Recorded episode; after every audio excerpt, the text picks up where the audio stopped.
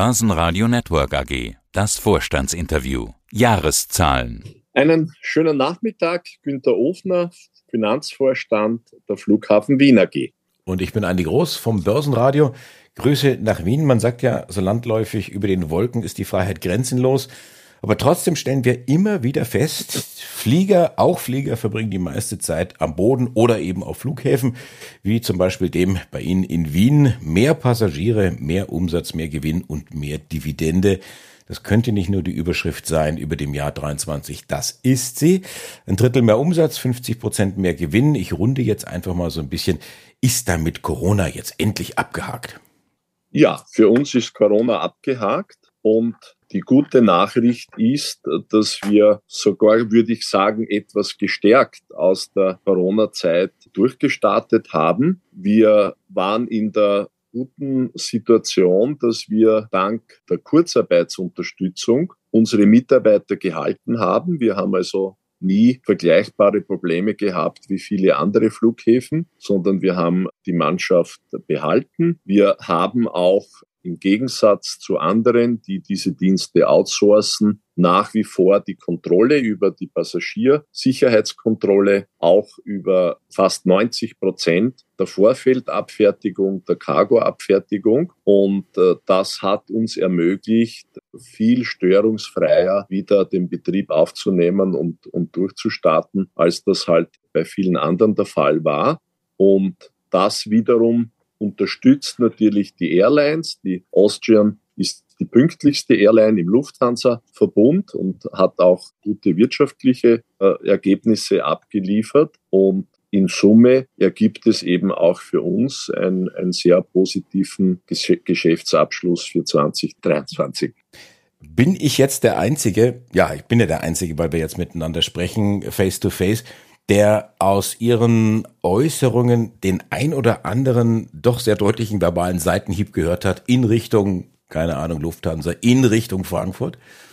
Ich würde nicht sagen Seitenhieb, sondern wir alle, glaube ich, können etwas lernen aus der Situation der, der Corona-Zeit. Und es gab natürlich in den letzten Jahren viele Diskussionen darüber, wie soll sich ein Flughafen möglichst produktiv aufstellen. Und jetzt hat sich gezeigt, dass die, die am intensivsten den Weg des Outsourcings gegangen sind, halt in der Krise die größten Probleme hatten, weil der Dienstleister keine oder sehr wenig Incentives hat, äh, die Mitarbeiter zu halten. Und die Lehre schon aus früheren Krisen, aber insbesondere jetzt aus der Corona-Krise, die man immer vor Augen haben muss, ist, dass wenn Mitarbeiter die Dienstleistung verlassen, sie nicht mehr zurückkommen, weil sie haben viele Probleme in der Produktion, in der Industrie nicht, die man eben im Umgang mit Kunden in der Dienstleistung hat. Und wenn sie das lernen, dann gehen sie dorthin und bleiben dort. Und dann ist es sehr schwer, wieder motivierte und auch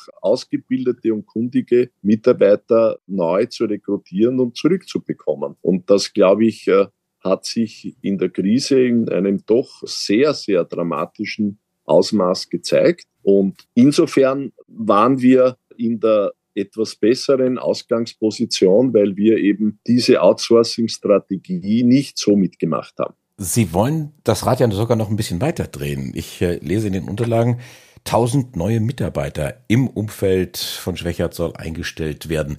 Wo kriegen Sie die her? Also wir sind in der glücklichen Lage, dass wir als attraktiver Arbeitgeber gesehen werden und unsere Job Days, die wir regelmäßig machen, da hatten wir vor zwei, vor drei Jahren vielleicht 80 oder 100 Bewerber. Wir haben jetzt 600, 700, 800 Interessenten pro Job Day. Also die Auswahl ist gut und die Nachfrage hoch und zwar zum größeren Teil von Interessenten, die noch in einem aufrechten Dienstverhältnis sind. Also die einfach überlegen, kann ich mich verändern, soll ich mich verändern? Und die eben mit einer Beschäftigung auch auf dem Flughafen liebäugeln. Und insofern haben wir eine, wie ich finde, sehr komfortable Situation, dass wir ausreichend gute und qualifizierte Leute finden. Wir haben eben rund 1000 zusätzliche Heuer am Standort und das wird, glaube ich, auch in den kommenden Jahren weitergehen, weil es werden sich sehr viele Unternehmen hier neu ansiedeln. Wir haben eine große Entwicklungsfläche auch äh, für neue Betriebe und da ist das Interesse enorm. Also das System Flughafen und die Airport City werden auch in den kommenden Jahren kräftig wachsen. Was sind denn das für Faktoren, die die Leute ziehen? Zahlen sie so gut?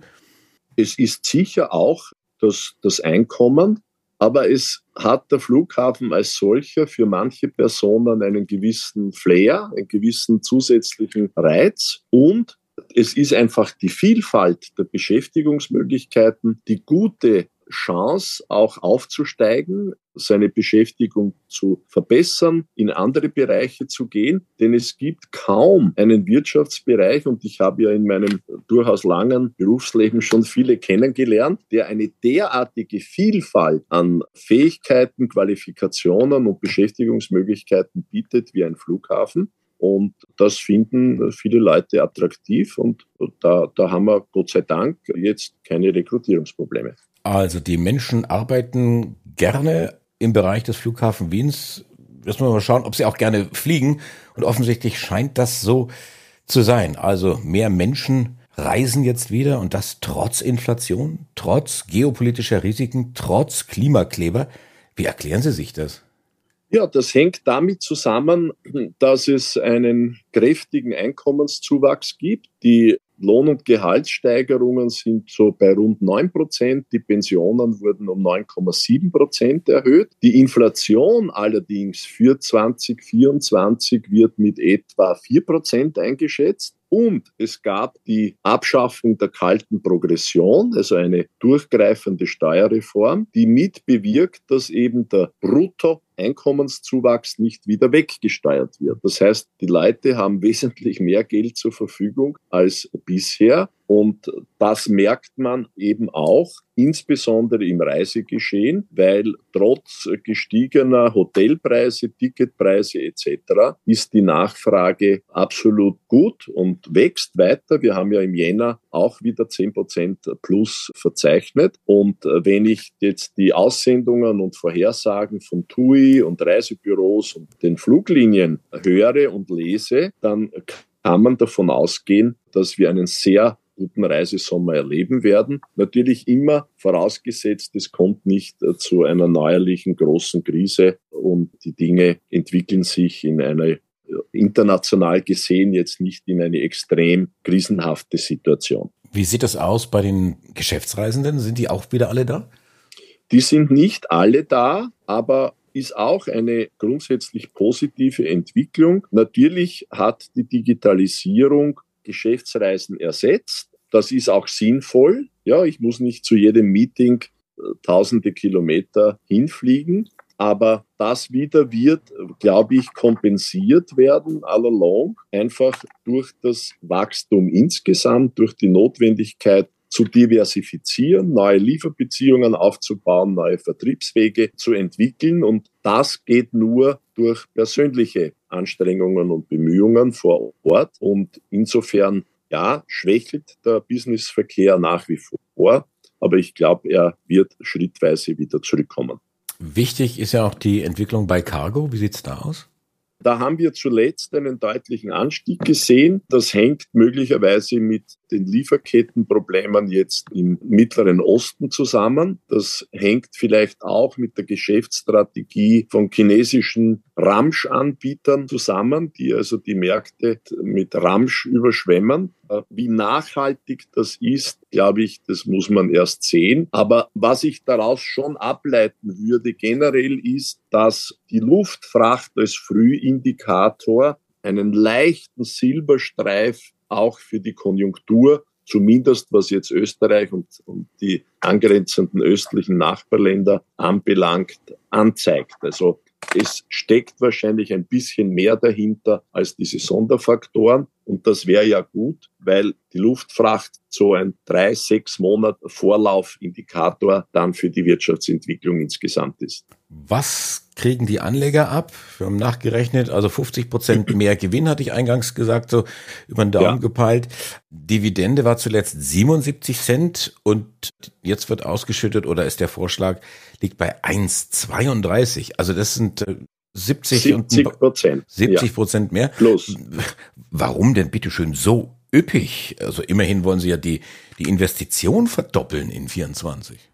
Wir haben ja drei dividendenlose Jahre gehabt. Da haben die Aktionäre auch mitgeholfen, dass wir gut durch die Corona-Jahre gekommen sind. Jetzt ist es auch Zeit, den Aktionären einen fairen Anteil am Wertgewinn zukommen zu lassen. Immerhin zehn Prozent gehört auch unseren Mitarbeitern. Also die profitieren ja auch davon und freuen sich darauf. Und die gute Lage des Unternehmens ermöglicht es eben, sowohl zu investieren als auch eine etwas üppigere Ausschüttungspolitik zu machen und trotzdem keine neuen Schulden einzugehen. Also wir finanzieren sowohl die Investitionen wie die Ausschüttungen aus dem Cashflow beziehungsweise den zu erwartenden Cashflows, zumindest bis 27, 28. Das ist auch eine sehr angenehme Situation für das Unternehmen, weil wir nach Jahrzehnten daher auch mit einem positiven Finanzergebnis für die kommenden Jahre rechnen können.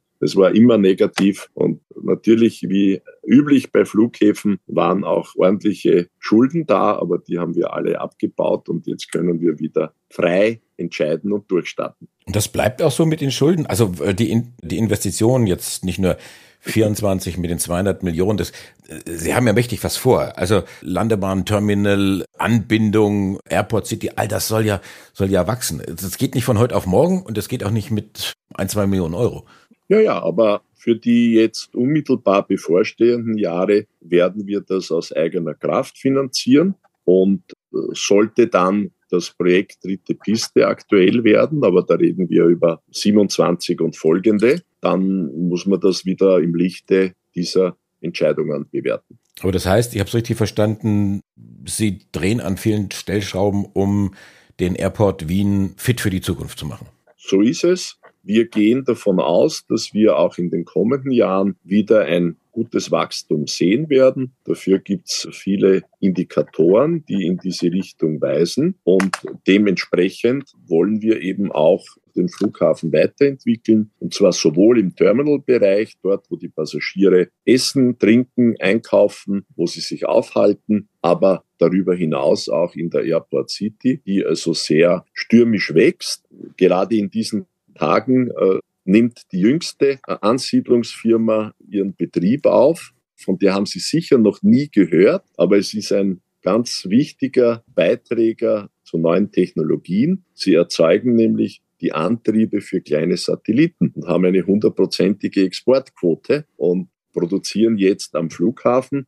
Und so gibt's ständig wirklich neue interessante Firmen, die hierher kommen und die die guten Rahmenbedingungen nutzen, sowohl was IT-Anbindung wie Telekommunikation, wie Verkehr, wie Energie etc.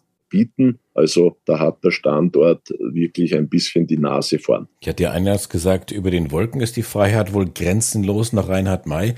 Wien, Flughafen Wien greift nach den Sternen, jetzt nicht nur mit der jüngsten Ansiedlung, was die Satelliten angeht, sondern greift nach dem fünften Stern. Was steckt da dahinter?